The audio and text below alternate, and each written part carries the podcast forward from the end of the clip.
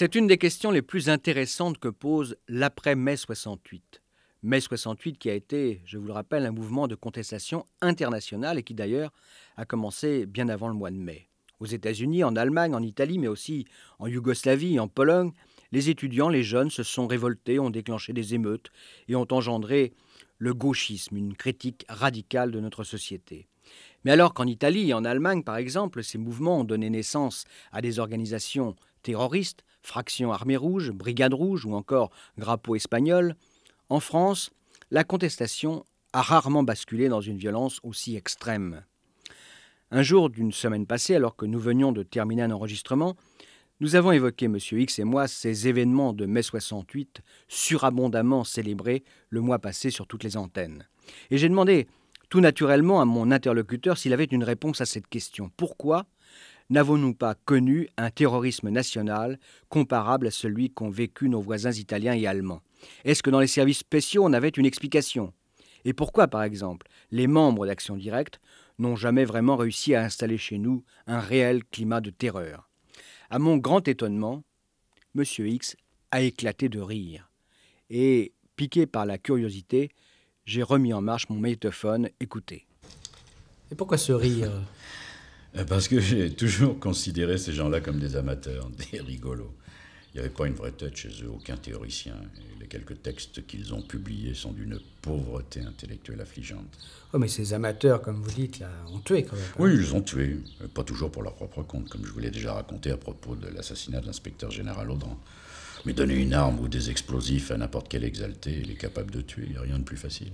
Donc pour vous, ce n'étaient pas des gens sérieux Heureusement. Et je vais vous en donner une preuve, c'était en 1980 et l'affaire est parfaitement rocambolesque. À l'époque, Action Directe n'est qu'un groupuscule qu'on soupçonne d'avoir commis quelques pécadilles. J'exagère à peine. Surtout des hold-up. Mais autant neutraliser les membres de la bande avant qu'ils ne deviennent véritablement dangereux, n'est-ce pas? Hmm, Ça se comprend, oui. Or, à l'époque, le numéro un du terrorisme, la figure légendaire, le modèle, c'est Carlos. Bien sûr. Et c'est ainsi que, dans quelques cerveaux tortueux des RG, on élabore un plan destiné à piéger les militants d'Action Directe. Rappelons quand même pour les auditeurs, les, les, RG, ce sont les renseignements généraux. Oui, hein. oui, un service qui traditionnellement depuis 1968, et le ministre Marcelin s'occupe de la lutte contre les gauchistes. Et alors le plan qui est élaboré? Bon, on se dit que les gens d'Action Directe doivent logiquement éprouver une sorte de fascination pour Carlos, d'où l'idée de leur proposer un rendez-vous avec lui. Un rendez-vous fictif Bien sûr. Et comment euh, les RG opèrent-ils Ils disposent alors d'une taupe qui est infiltrée dans le mouvement Action Directe. Un sculpteur qui s'appelle Gabriel Chahine. C'est lui qui contacte et appâte Jean-Marc Rouillant et Nathalie Ménigon les deux chefs d'Action Directe. Que leur dit-il? Carlos, en personne, leur propose une mission. Quoi? Écoutez bien, ça c'est vraiment faramineux. Contre un million de dollars, Carlos leur fixe un objectif faire sauter le barrage d'Assouan. Pas moins. Non, pas moins, non. et Rouillant et, et avalent cette fable. Oui, oui. Et ils courent. Une rencontre secrète avec Carlos est proposée, les deux terroristes en herbe s'y précipitent, et naturellement ils se font cueillir par la police. J'ajoute quand même que Nathalie Ménigon donne du fil à retordre aux policiers et qu'elle tire deux chargeurs de 1143 avant de se laisser prendre. Enfin bref, que pensez-vous de gens capables de se laisser ainsi leurrer? Ah, J'avoue que c'est assez étonnant. Enfin, la naïveté de Rouillant et Ménigon a permis au pouvoir de l'époque de triompher. Que voulez-vous, on était à moins d'un an de l'élection présidentielle. Ce n'était pas la dernière fois que les bras cassés d'Action Directe allaient être utilisés par le pouvoir. Il m'arrive même de penser qu'au fond, c'était leur véritable raison d'exister. Ce jour-là, j'ai donc résolu de pousser plus loin cet entretien. Nous l'écoutons dans un instant. Il me faut quand même vous dire que cette époustouflante affaire du faux rendez-vous avec Carlos a eu une conséquence dramatique. L'indicateur des RG, Shaheen, a été abattu plus tard par des membres du mouvement terroriste, ce qui montre que les militants d'action directe étaient peut-être naïfs, mais sûrement dangereux.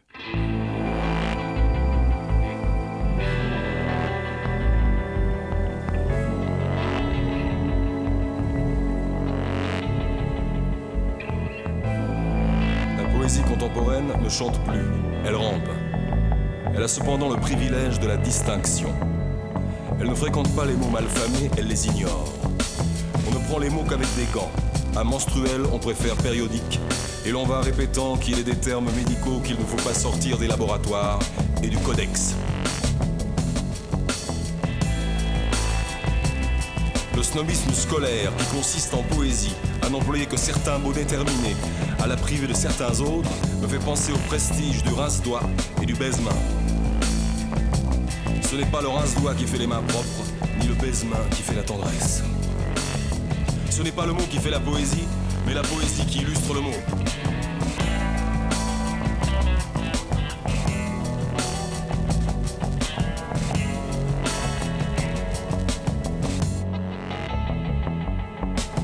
Les écrivains qui ont recours à leurs doigts pour savoir s'ils ont leur compte de pied ne sont pas des poètes, ce sont des dactylographes.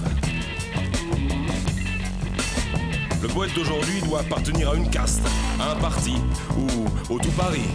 Le poète qui ne se soumet pas est un homme mutilé.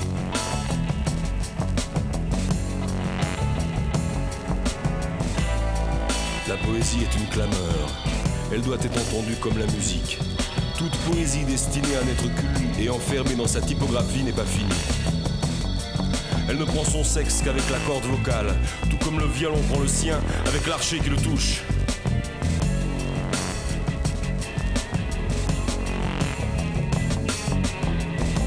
L'embrigadement est un signe des temps, de notre temps. Les hommes qui pensent en rond ont les idées courbes. Les sociétés littéraires, c'est encore la société. La pensée mise en commun est une pensée commune.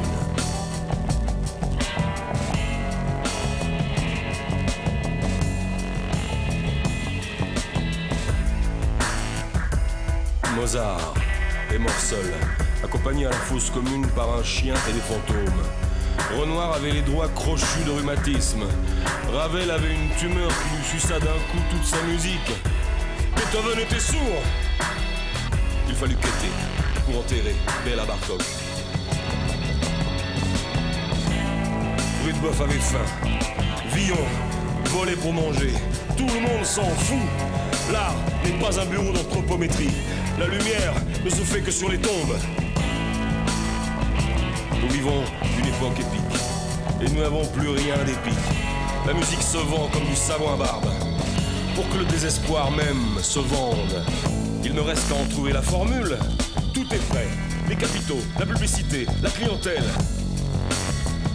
Qui donc inventera le désespoir?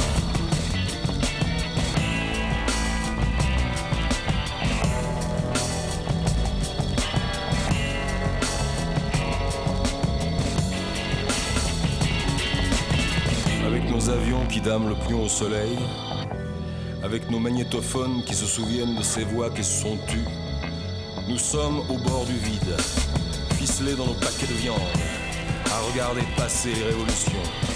N'oubliez jamais que ce qu'il y a d'encombrant dans la morale, c'est que c'est toujours la morale des autres.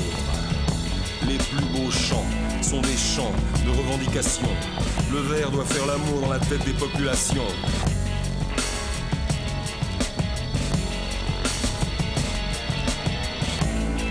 L'école de la poésie, on n'apprend pas, on se bat. France Inter, Patrick Pénaud, rendez-vous avec X. Vous vous souvenez sans doute que Rouillant et Ménigon ont été libérés après l'élection présidentielle de 1980. Oui, ça a d'ailleurs provoqué plus tard une, une belle passe d'armes entre Mitterrand et Chirac. Oui, hein. c'est juste. Chirac avait beau jeu d'accuser les socialistes de laxisme. Et ça confirme ce que je vous disais précédemment sur l'utilisation politique qui a été faite d'actions directes. Rouillant, je crois, a profité de l'amnistie présidentielle, tandis que Ménigon, elle, a bénéficié d'une grâce médicale. Ouais, mais ils ont repris assez vite leurs coupables activités. Eh oui, mais pouvait-il en être autrement? Qu'est-ce que vous voulez dire là? Bah, Ces deux chefs historiques, comme on les a appelés, étaient pris dans une sorte de spirale infernale. Ils incarnaient Action Directe, c'était leur vie, leur seule raison d'être alors. Mais justement, on peut peut-être s'interroger quand même sur, euh, sur leurs origines. Franchement, je ne connais pas vraiment leur pédigré Ah bon hein, par cœur, non. Rouillant, je le sais, est né pas très loin de la frontière espagnole. Il a été marqué par le combat antifranquiste et a navigué dans divers corpuscules gauchistes, les Gary, les Napap, etc. Il a fait trois ans de prison après avoir été arrêté avec deux complices en train de dévaliser un parc-mètre. Ouais, ça ressemble à un gag, ça. Je suis d'accord avec vous, mais enfin, dans leur voiture et au domicile de Rouillan, les policiers découvrent quand même beaucoup d'armes et des documents sur des attentats en préparation. Et ils se disent qu'ils n'ont quand même pas affaire à de petits voyous ordinaires. C'est l'entrée officieuse de Rouillan dans la nébuleuse du terrorisme. Je peux encore vous dire qu'au début des années 80, Rouillan a une trentaine d'années. Voilà à peu près tout ce que je sais. Ouais. Et, et Nathalie Médigan, elle? Elle, elle est un peu plus jeune que son compagnon. Famille modeste, une jeune fille tranquille, sensible, rien à dire au fond. Nathalie est une sportive qui s'est même entraînée dans une association sportive de la préfecture de police de Paris. Ouais, joli, ça. C'est pourquoi j'ai retenu ce détail? Quand elle rencontre Jean-Marc Rouillan, elle est employée de banque. Une jeune fille, donc, euh, tout à fait ordinaire. hein. Tout à fait. C'est pourtant cette fille qui vide deux chargeurs de pistolet sur les policiers qui essaient de l'arrêter. Eh oui, la jeune fille sage a changé du tout au tout. Après sa rencontre avec euh, Jean-Marc Rouillon, Oui, d'un seul coup, elle est devenue militante communiste révolutionnaire. l'amour. Ah, ça, je n'en sais rien. Je vous avouerai que je m'en fous. Nous deux, c'est vraiment pas mon rayon. J'avais cru comprendre. Donc, à peine euh, libérés, Rouillan euh, et Médigan recommencent. hein, Oui, eux et leurs amis ou les organisations satellites. On en a la preuve formelle au printemps 1982 lors de la découverte d'une cage d'armes dans un box du 20e arrondissement. À cette occasion, la police arrête une jeune fille de bonne famille, Joëlle Aubron. Elle est soupçonnée d'avoir participé à un hold-up qui avait mal tourné, place des Ternes. Hum, Je me souviens parce que un policier avait été tué. Oui, au cours d'un échange de tirs très nourri avec les gangsters. Ouais. Des gangsters qui étaient donc en réalité des terroristes, Action directe a toujours procédé ainsi pour se procurer de l'argent. y compris en cassant des parcs. Exactement. En août 82, plusieurs attentats sont attribués à Action Directe. Le gouvernement prononce la dissolution du mouvement.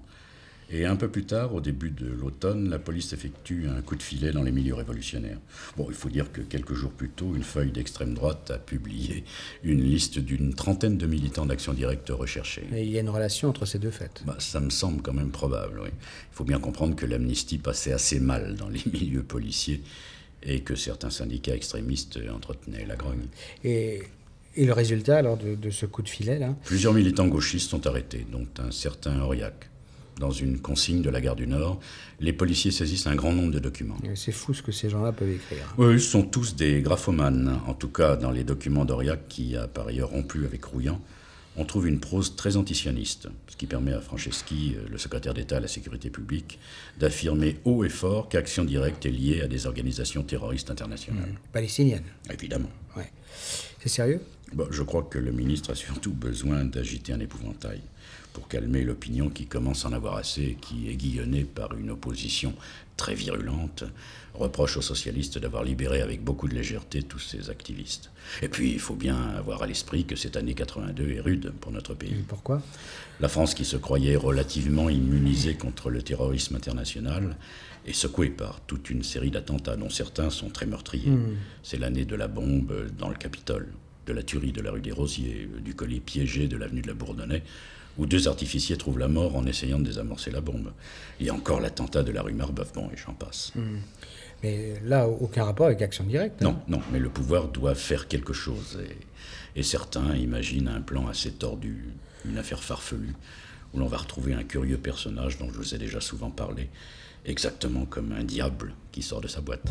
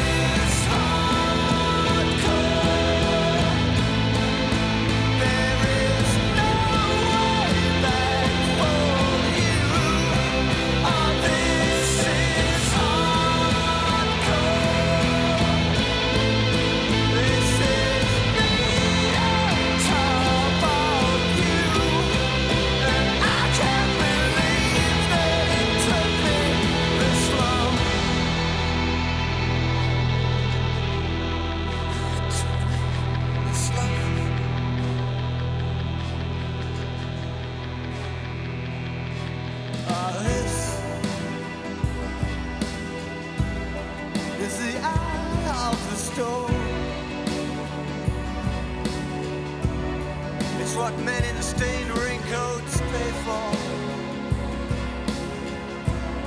But in.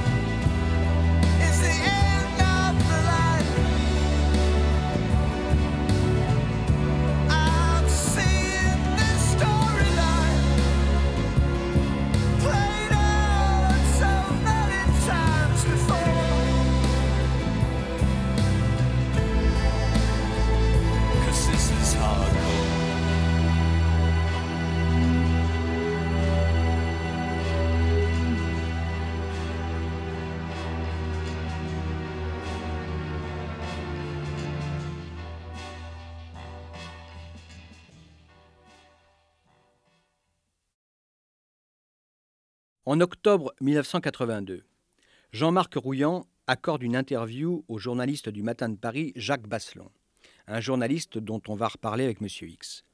Rouillant se trouve alors dans une situation étrange. Membre d'une organisation dissoute, il est recherché par la police et pourtant il n'est pas inculpé. Que dit-il? D'abord, il réfute l'implication d'Action Directe dans les attentats qui ont secoué la France cette année-là, et il ironise. Et pourquoi pas l'assassinat d'Henri IV Ensuite, il s'élève contre la dissolution de son mouvement. Dissoudre Action Directe, c'est l'empêcher de diffuser ses analyses, de s'exprimer, c'est obliger ses militants à rentrer dans la clandestinité. Plus loin, en réponse à une question de Basselon sur l'avenir d'Action Directe, Rouillant affirme, je le cite, On peut dissoudre une organisation, on ne peut pas dissoudre le mouvement révolutionnaire. Œuvrer pour la coordination de toutes les luttes spontanées de résistance anti-guerre, de tous les refus de la réalité impérialiste, voilà la tâche qui nous incombe aujourd'hui. Le mouvement révolutionnaire ne doit pourtant pas se dissocier de ses forces combattantes armées, mais celles-ci ne peuvent pas être l'unique vecteur. Mais revenons à mon entretien avec M. Je l'ai interrompu au moment où il me parlait de l'apparition inopinée sur la scène d'un curieux personnage. De qui s'agit-il? Et vous n'avez pas encore deviné Bah, J'avoue que non. hein. L'homme qui a été mêlé à presque tous les coups tordus des années 80. Ah bah oui, là, Paul Baril. Eh oui, lui-même. Ouais, J'allais dire qu'il ne manquait plus que lui. Je vais vous surprendre, mais le personnage vaut certainement mieux que l'image qu'il a donnée de lui-même. Ouais, il y a quand même l'affaire des Irlandais de Vincennes. hein. D'accord, mais je maintiens quand même ce que j'ai dit, Ouais. Vous le connaissez? Naturellement. Je peux aussi vous confier que certains de mes amis appartenant au service le détestent cordialement. Enfin, passons. En 82-83, le capitaine Barry, qui appartient toujours au GIGN, est une des chevilles ouvrières de la fameuse cellule élyséenne. Ouais, Une cellule euh, cellulésienne d'abord chargée d'assurer la protection du président de la Oui, République. qui a peu à peu dérapé en se mêlant de la lutte antiterroriste et en accomplissant des missions de renseignement. Et surtout en pratiquant des écoutes téléphoniques destinées essentiellement à protéger la vie privée du président. Ouais, c'est bien connu. Mais que vient faire Baril dans cette affaire d'action directe? Je vous explique. Je vous ai dit que ces histoires d'attentats commençaient à empoisonner le pouvoir. Ouais. C'est alors qu'au sein de la cellule élyséenne euh, commence à germer l'idée d'un coup. Un coup. Oui, un coup politique. Une opération spectaculaire destinée tout autant à montrer que le pouvoir ne reste pas inerte, mais aussi que les super gendarmes de l'Élysée sont des champions. Eh ben voyons. Ça permettra aussi de faire oublier la désastreuse affaire des Irlandais de Vincennes. Ouais. Alors ce coup, euh, Eh bien, Baril va essayer d'approcher Rouillant et le persuader de se livrer à la justice. A une question quand même avant de poursuivre. euh, Est-ce que Mitterrand euh, donne son feu vert? Ah là, j'avoue que je suis incapable de le dire. Mais après tout, dans ce genre d'affaires, je crois vous l'avoir déjà dit, le feu vert est toujours oral. Si ça se termine par un succès, le président peut toujours affirmer qu'il est à l'origine de la mission. Et si ça se passe mal, il peut toujours dire qu'on ne l'a pas informé et qu'il s'agit d'une initiative individuelle d'un subordonné. C'est à hein. peu près ça. Ouais. oui, oui. Et, et Baril, lui, que dit-il? Mais il affirme naturellement qu'il a reçu carte blanche de l'Élysée. Ouais. Et comment, comment procède-t-il Ben, il contacte un journaliste qui a pu interviewer Rouillant, un type du matin, Jacques Basselon. Ouais, je connais. En fait, Basselon, qui tient à rester dans son rôle de journaliste, conseille à Baril de passer par l'avocat de Rouillant, maître Fagard. C'est ainsi que tout commence. Hmm, Tout, c'est-à-dire? Une longue série de négociations. Entre euh, Baril et, et- et Rouillant. Par l'intermédiaire de l'avocat, oui. Et que propose Baril alors? Ben, il dit en substance qu'à l'Élysée, on veut régler tous ces problèmes de terrorisme en douceur. C'est-à-dire d'abord en tenant la police et la justice à l'écart. Pas très légal tout ça. hein. Vous avez raison. Mais Baril continue à foncer. Il assure que si Rouillant se rend, il se fait fort d'obtenir la clémence de la justice. Là, il s'engage peut-être un peu beaucoup. Certainement. D'autant que le juge d'instruction chargé de l'enquête s'appelle Bruguière et qu'il n'a jamais fait preuve de beaucoup de mansuétude pour les terroristes. Rouillant est intéressé quand même? Oui et non. Oui, parce que vivre perpétuellement dans la clandestinité, ce n'est vraiment pas facile. Non, parce qu'il se méfie. Après tout, pourquoi cette proposition ne cacherait-elle pas un piège? Alors Baril va plus loin. Il s'engage à assurer personnellement la protection de Jean-Marc Rouillant jusqu'à sa présentation devant un juge. Mais ce qui est le plus extraordinaire, c'est que ces propositions sont formulées par écrit. Par écrit. euh, Pour rassurer Rouillant Oui, Baril s'engage. Il écrit sur un papier en tête de la présidence et il signe. Mieux, il obtient de son chef direct, le commandant Proutot, d'écrire lui aussi à Rouillant. Je dois la vérité de dire que dans sa missive, Proutot est quand même beaucoup plus prudent que Baril. Et il donne son accord à l'opération à condition qu'elle ne soit pas en contradiction avec la loi. C'est effectivement plus malin. Et, et Rouillant, il fait toujours la sourde oreille Oui. Alors Baril en remet un peu. Dans une deuxième lettre, il promet à Rouillant de témoigner en sa faveur devant la justice. Encore un engagement supplémentaire. Et il y aura encore une troisième lettre, où Baril poussera l'amabilité jusqu'à donner à Rouillant son numéro de téléphone personnel. Mais malgré ça, Rouillant refuse le contact. Il ne téléphonera jamais. Et les négociations capotent définitivement. L'affaire s'arrête là. alors. Les négociations, oui, mais pas l'exploitation de l'affaire, parce qu'il y a des fuites, et ça va faire du bruit. Et les fuites, euh, on peut savoir d'où elles viennent? Baril, on le sait bien, n'a pas que des amis, y compris même à l'Élysée. Et puis rien n'empêche de penser que Rouillant lui-même ait voulu jouer un bon tour au pouvoir en distribuant des copies des lettres que lui a envoyées Baril. Donc le, le coup politique, hein, inspiré ou non par l'Élysée, a raté. Lamentablement, oui. Et le pouvoir dans cette affaire a réussi à se ridiculiser et à mécontenter à la fois la justice et la police. C'est un joli résultat. Ben, c'est toujours ainsi lorsqu'on ment ou qu'on essaie de tricher. Et je vais vous donner un deuxième exemple, toujours à propos d'action directe, lorsque le gouvernement de la première cohabitation essaiera à son tour de s'en servir politiquement.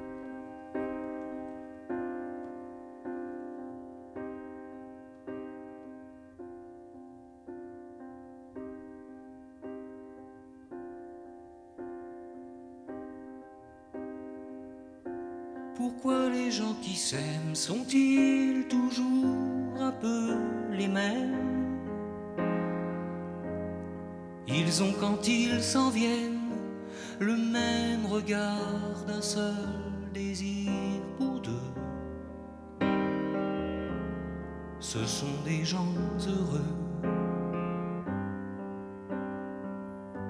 Pourquoi les gens qui s'aiment sont-ils toujours un peu les mêmes?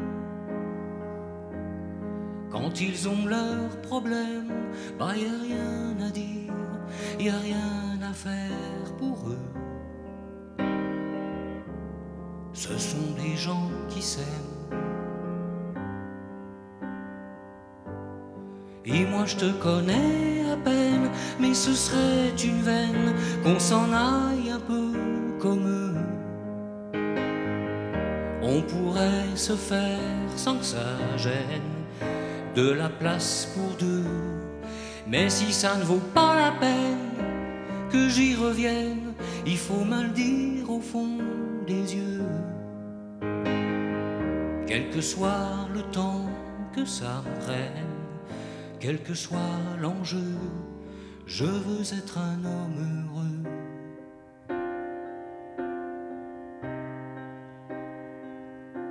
Pourquoi les gens qui s'aiment sont-ils toujours un peu rebelles? Ils ont un monde à eux que rien n'oblige à ressembler à ceux qu'on nous donne en modèle. Pourquoi les gens qui s'aiment sont-ils toujours un peu cruels? Quand ils vous parlent d'eux, y a quelque chose qui vous éloigne un peu. Ce sont des choses humaines. Et moi je te connais à peine, mais ce serait une veine qu'on s'en aille un peu comme eux. On pourrait se faire sans que ça gêne de la place pour deux. Mais si ça ne vaut pas la peine que j'y revienne, il faut mal dire au fond des yeux. Quel que soit le temps que ça me prenne quel que soit l'enjeu, je veux être un homme heureux.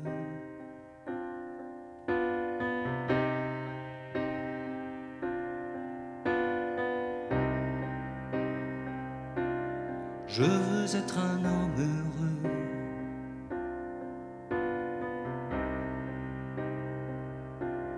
Je veux être un homme heureux.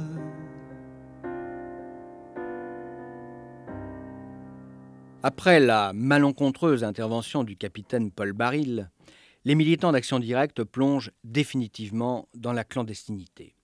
En 84, 85, 86, ils multiplient les assassinats et les attentats.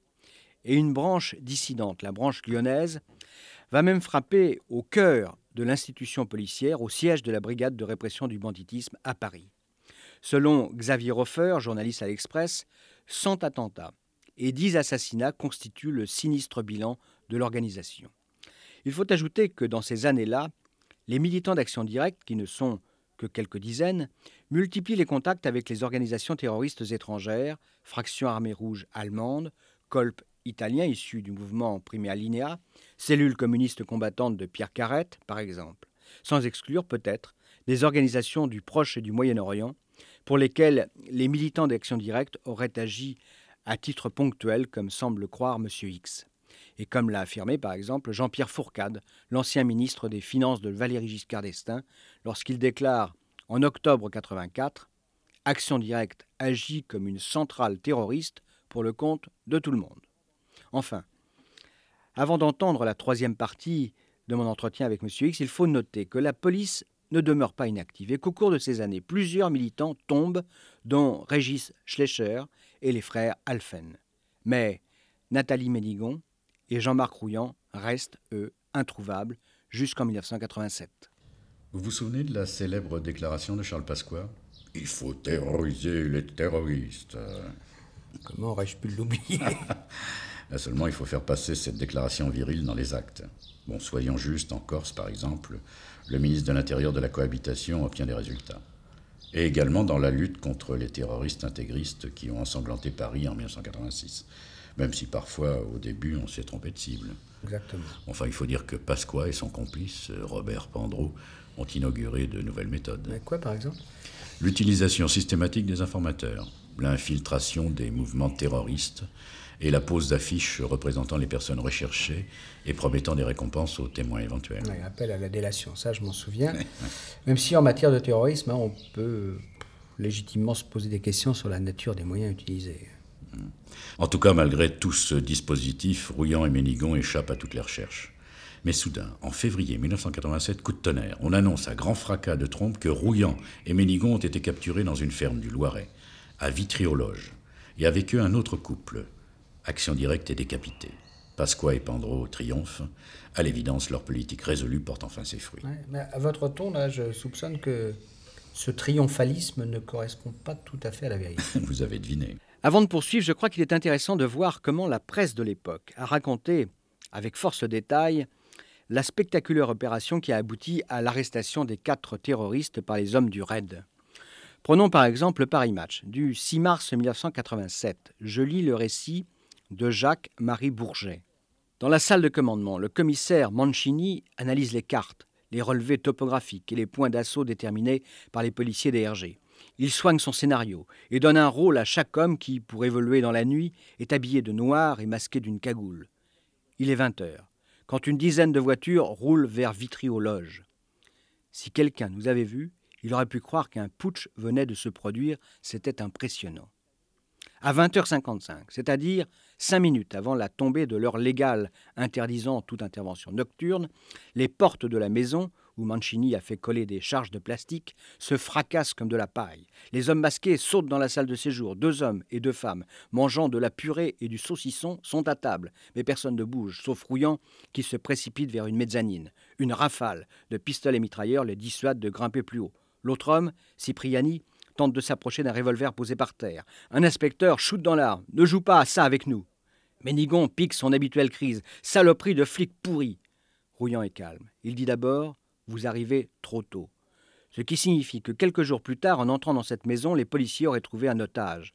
Le fondateur d'Action Directe ne se sent pas très bien. Il répète Vous me stressez avec votre arrestation. Oui, vraiment, ça me stresse. Puis, routine policière, chacun est palpé, puis déshabillé pour une fouille à corps. Attention, je ne dis pas qu'il ne s'agissait pas là d'un beau succès. Ah, quand même. Mais, mais je soutiens que le pouvoir de l'époque a enjolivé les faits pour les faire coller avec la politique qu'ils avaient mis en place. Ouais, alors racontez. là. Eh bien, on a d'abord dit que c'était grâce aux affiches que Rouillant et Ménigon avaient été identifiés. Puis on a parlé d'un informateur, un mystérieux informateur infiltré dans Action Directe et dont il convenait de protéger l'identité par tous les moyens. On a même prétendu que son nom était à l'abri dans un coffre du ministère et que seuls quelques initiés étaient au courant. Ouais. Non, monsieur Pénaud, tout ça c'était du bidon. Il fallait médiatiser, médiatiser à outrance. Alors, la vérité, moi, je vous écoute. hein. Le hasard. Et puis aussi une bonne dose de méfiance paysanne, ça, ça ne s'invente pas. Ah, ça, je- racontez. là. Mais il était un couple paisible qui vivait dans une ferme d'un village charmant du Loiret, à la limite de la Sologne. Lui s'appelait Robert, il était belge, juriste, et elle, sa compagne Nadine, une brave petite, toujours serviable, élevait des hamsters et des poules. Robert et Nadine vivaient en bonne intelligence avec leurs voisins et buvaient même de temps en temps le coup avec eux. Ouais, charmante votre histoire. hein. Et seulement à la campagne, vous savez bien, on ne donne pas sa confiance comme Ah ça. oui, ça. Alors forcément, on se pose des questions. Pourquoi Robert et Nadine travaillent-ils si tard la nuit? Pourquoi Robert surveille-t-il souvent les environs à la jumelle? Et qui est ce couple qui vient parfois les voir? Toujours le même. Et pourquoi leur voiture est-elle toujours immatriculée en Belgique? Et pourquoi encore chez eux, quand ils vous invitent, ne vous laissent-ils pénétrer que dans la cuisine? Ça en fait des questions, n'est-ce pas? Ouais, et, ça intrigue. Oui, on se dit que peut-être ces deux-là ont des choses à cacher. Mais à quoi pensent-ils, là, ces, ces voisins méfiants? Oh, ils vont pas chercher midi à 14 heures. De quoi a-t-on peur à la campagne? Des voleurs. Et ils imaginent que ce couple tranquille, trop tranquille, appartient à un gang, une bande qui dévalise les maisons isolées et les résidences secondaires, ce qui expliquerait leur déplacement bref et fréquent. On a de l'imagination à la campagne. Euh, Oui, alors l'un d'eux se souvient que l'un de ses amis travaille dans la police. C'est un inspecteur, un inspecteur de la DST, un type qui traque les espions. Lui, sûrement, il saura y voir clair. Ouais. Donc et voilà nos braves voisins qui racontent leur histoire à ce policier. Oui. Et, et que se passe-t-il là? Bah, l'inspecteur écoute, euh, et lui aussi est intrigué. Il prévient son service, la DST hein? Non, non. Et pourtant, euh, s'il l'avait fait, les choses auraient avancé beaucoup plus Et vite. pourquoi? Parce que le chef de ce policier n'était autre que le commissaire qui avait arrêté autrefois Ménigon et Rouillant en 1980 lors du faux rendez-vous avec Carlos. Ouais. En effet, oui, mais, mais si cet inspecteur n'en- parle pas à son chef, alors que fait-il? Ben, il file le tuyau à l'un de ses collègues des RG. Attendez, soyons clairs. Est-ce que ce policier soupçonne que, que le drôle de couple de, de la ferme là, pourrait être euh, Ménigon-Rouillant Je ne sais pas. Mais à mon avis, il y pense, oui. Et pourtant, il n'avertit pas son chef. Moi, ça me semble difficilement croyable. Je sais. Sans doute faut-il tenir compte du contexte euh, toujours actuel de la guerre des polices. Ce policier a-t-il voulu exacerber la rivalité entre DST et RG A-t-il voulu ne pas livrer à son patron un dossier qui lui aurait valu à coup sûr une promotion? Tout ça, je l'ignore. En tout cas, je vous assure que ça fera du bruit à la DST quand on apprendra la vérité beaucoup plus tard.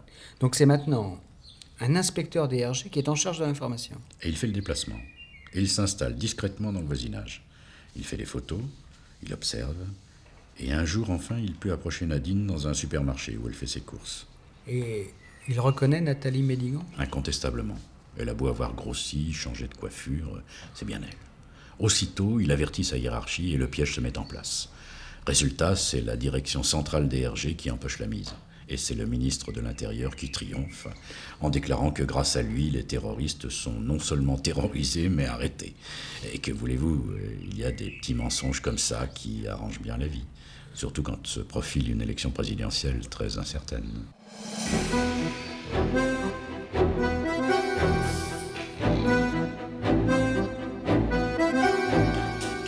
Comme d'habitude, après avoir enregistré cet entretien avec Monsieur X, je me suis livré à quelques recherches.